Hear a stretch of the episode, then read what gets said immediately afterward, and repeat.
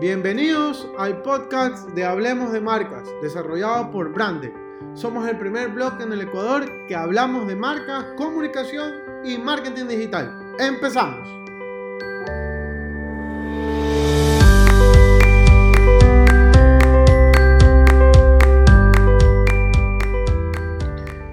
Bienvenidos al capítulo número 19 de este podcast de Brandec para hablar de marcas, comunicación y marketing digital. El día de hoy quería conversarles acerca de esta tendencia de Cobra Kai. No se lo habrán escuchado ustedes, pero ahora en Netflix están promocionando este capítulo, esta, esta serie, que viene como una continuación de lo ocurrido, por así decirlo, porque ya los actores están más veteranos. Y es un poco de qué le pasó a, a los protagonistas de la película de Karate Kid al principio y sobre todo a los que formaban parte del equipo de Cobra Kai, los cuales eh, obviamente en la, al final de la película si no la vieron, spoiler, spoiler alert, eh, él pierde. Y bueno, ahí dicen que efectivamente el protagonista de la película, Laruso, si mal no recuerdo el apellido, eh, realiza una patada ilegal, pero que bueno, en, ese momento de la película, pues gracias a esa técnica que aprendió junto al maestro eh, Miyagi es que él puede lograr lo, que logró pues, en ese campeonato. Pues, ¿no? Entonces, este Cobra Kai, esta serie, viene un poco de la mano de, continuar y conocer qué le pasa a ese eh, protagonista, por así decirlo, del otro lado, pues, ¿no? De la parte como la segunda el segundo protagonista, pues, ¿qué ocurre? Pues, ¿no? Obviamente teníamos el protagonista principal, que era Laruso, y que, bueno, al final del día, pues, hizo dos, dos películas más.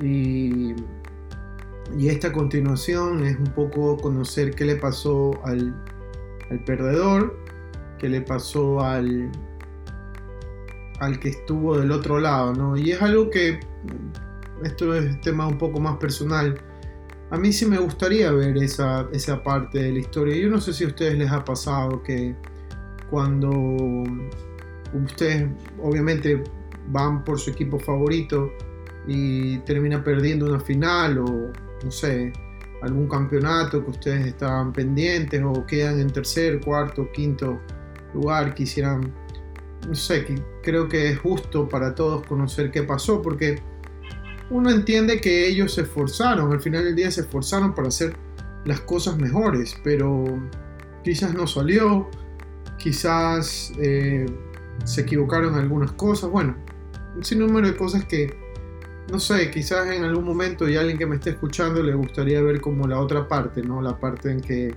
aunque me esforcé mucho, eh, lo pude lograr, ¿qué pasó? Y, siempre me acuerdo de la historia de Ronaldo Nazario, el fenómeno,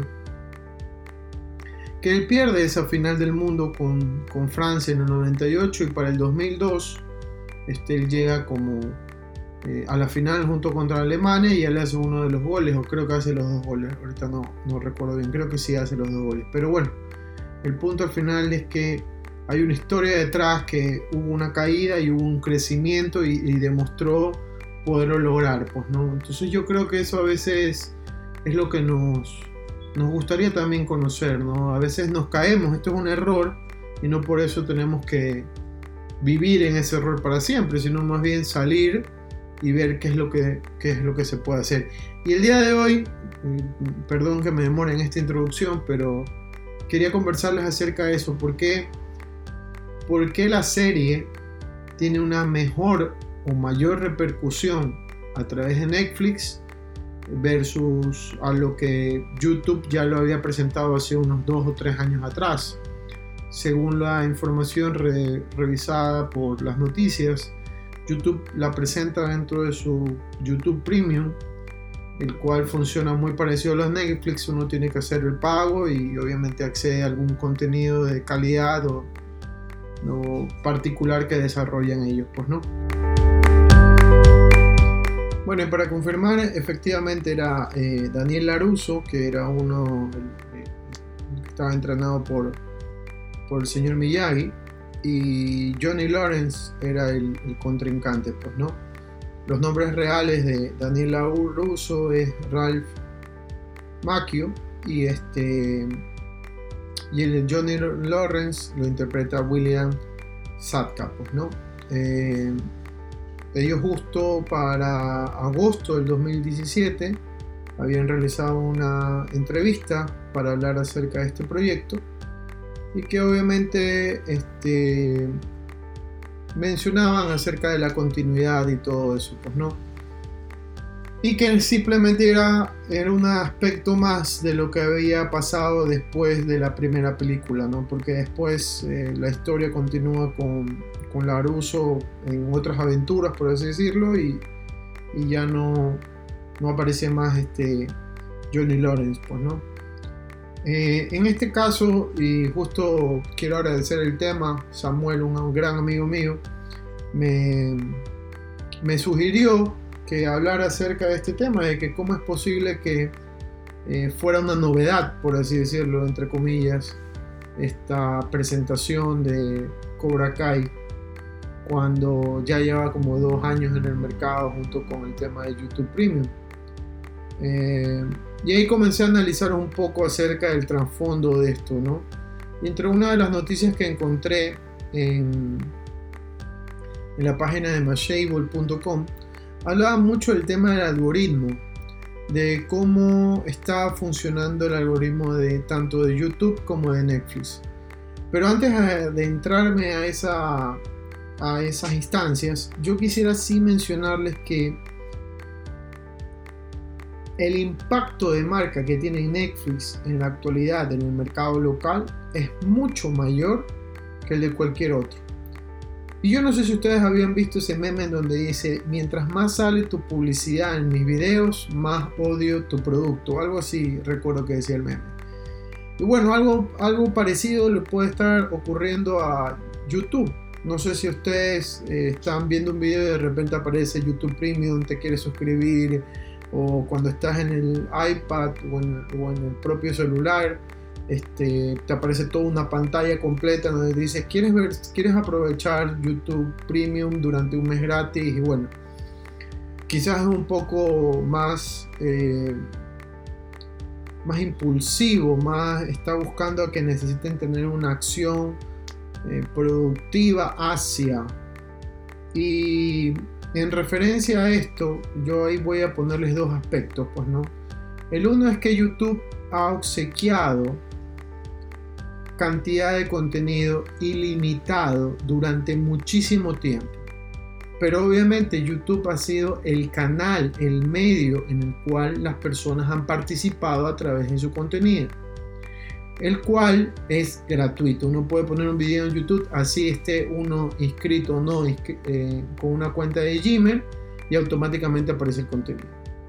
En comparación con lo que está ocurriendo con Netflix. Netflix ahora eh, tiene pensado hacer unas cuantas pruebas de usuarios en los cuales pueden ver contenido gratuito, en el cual pueden aprovechar y tener una experiencia de acuerdo a sus preferencias y gustos visuales. Pues no, y eso quizás se pueda emparejar lo que está haciendo YouTube.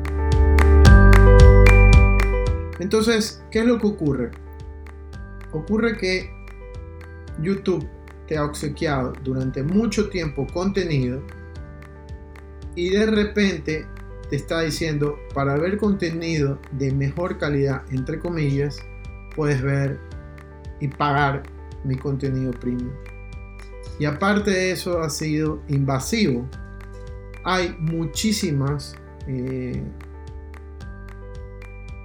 cuentas de YouTube que generan contenido a través de estas asociaciones que tienen con la misma cuenta de YouTube en donde hacen esa YouTube Production o YouTube Studio, no recuerdo, ahorita no recuerdo bien el nombre, pero los dos, tanto el, youtuber con YouTube generan contenido en particular. Entonces, realmente las producciones han sido muy buenas. Y entra aquí la pregunta, ¿realmente tengo que pagar por ver YouTube gratis? Cuando en realidad es gratis, ¿tengo que pagarlo? No lo sé, no sé qué tan bueno sea o qué, tan, tanto valga la pena, ¿no?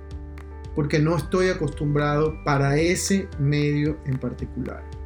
Y en el caso de Netflix, que se ha posicionado de una forma diferente, que es un canal o un medio de entretenimiento, tanto para adultos como para la familia, te dice, ok, mira, tú para ver mi contenido y todas las series que estoy sacando, que podríamos mencionar muchísimas, tienes que pagar un valor en particular. Y además tengo un par de series que las tengo aquí ocultas, por así decirlo, que tú las puedes ver en cualquier momento.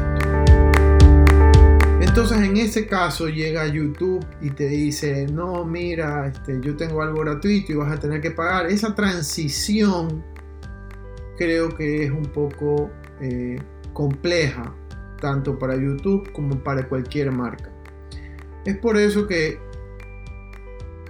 la recomendación de trabajar con un público y obsequiarle algo para que no pierda, entre comillas, ese valor, es decirle, ok, yo te voy a dar este contenido y voy a bajar, entre comillas, el precio, por así decirlo, pero tú me tienes que dar algo. Ese algo no lo sabemos, tiene que estar asociado al negocio en el cual tú estás elaborando. Pueden ser tus datos, puede ser tu tarjeta de crédito, puede ser qué tiene que ser, qué es, cuál es el factor importante que tú necesitas. Entonces realmente esa transición que ha tratado de tener YouTube Premium sobre todo con, con los usuarios, por así decirlo acá locales, es un, un poco elevada. Y por otro lado, también está el tema del precio, pues no. Estamos hablando que uno está pagando Netflix, uno está pagando Internet, uno está pagando, digamos que estás pagando también YouTube Premium y te comienzas a dar cuenta qué tipo de contenido te interesa más, ¿no? Entonces yo creo que por ahí eh, le vas dando la preferencia al que mejor, entre comillas, te ha ofrecido el contenido. Es más, si tú tienes eh, TV Cable o Claro o DirecTV, cualquiera de esas tres marcas te dan un usuario y una contraseña para que puedas ver eh, play de cualquier canal o que tú hayas contratado. Entonces también te permite tener contenido para, para disfrutarlo. ¿no? Entonces realmente la batalla entre el contenido que te interesa va a estar muy marcado por la marca que tú prefieres. Y en este caso local, mucho tiene que ver con que Netflix ha trabajado muy bien su marca, vendiendo muy buenos productos, muy buenas producciones sobre todo, en las cuales te ofrecen un sinnúmero de parámetros que tú ni te imaginarías y, de repente aparece el contenido que te, que te llama la atención. Y basado en eso es que aparece el tema del algoritmo, que es lo que yo quería también mencionar. Y una de las cosas que les quería mencionar, esto es como un dato más eh, específico del uso del, medio, Netflix eh, hizo un cambio de consideraciones para la visualización de, las series. Y entre ellas colocó que en vez de las estrellas tenías que poner pulgar arriba o pulgar abajo. Y que al final del día este, uno iba a tener un resultado de interacción con una serie que ellos te propusieran a través de un porcentaje parecido a tus gustos o preferencias. Pero en realidad eh, lo que se cuestiona es que muchas de esas preferencias tendrían que estar más consideradas a cuál es la recomendación de tus amigos, si obviamente tus amigos pueden estar conectados dentro de esta misma red eh, de contenido, eh, si realmente te gusta la comedia o el drama, qué es lo que dicen los reviews eh, acerca de esta, de, esta, de esta serie. Entonces realmente empieza ahí también otra batalla de poder hacer un contenido acorde a lo que a ti te llama la atención. Y, en el, y ahí es donde yo comparo con el tema de YouTube Premium. En el caso de que tú veas cierta cantidad de contenido, el algoritmo no te va a permitir o no te va a decir específicamente este contenido va a ser el específico para ti desde la perspectiva de YouTube. Entonces, comparando los dos, van perdiendo mucho más si no hay una recomendación, una sugerencia, alguien que dentro de tu círculo, que está dentro de la misma red, no vaya a validar ese contenido que a ti te podría gustar. Y esto es simplemente como una eh, asociación a, a, lo que podría hacer tanto una empresa como la otra. Y viéndolo desde esa perspectiva, Netflix tiene una mejor potestad, por así decirlo, en comparado con YouTube. Porque el contenido de YouTube, vuelvo a repetir, es abierto, es gratuito, todo el mundo lo puede subir, todo el mundo lo puede usar.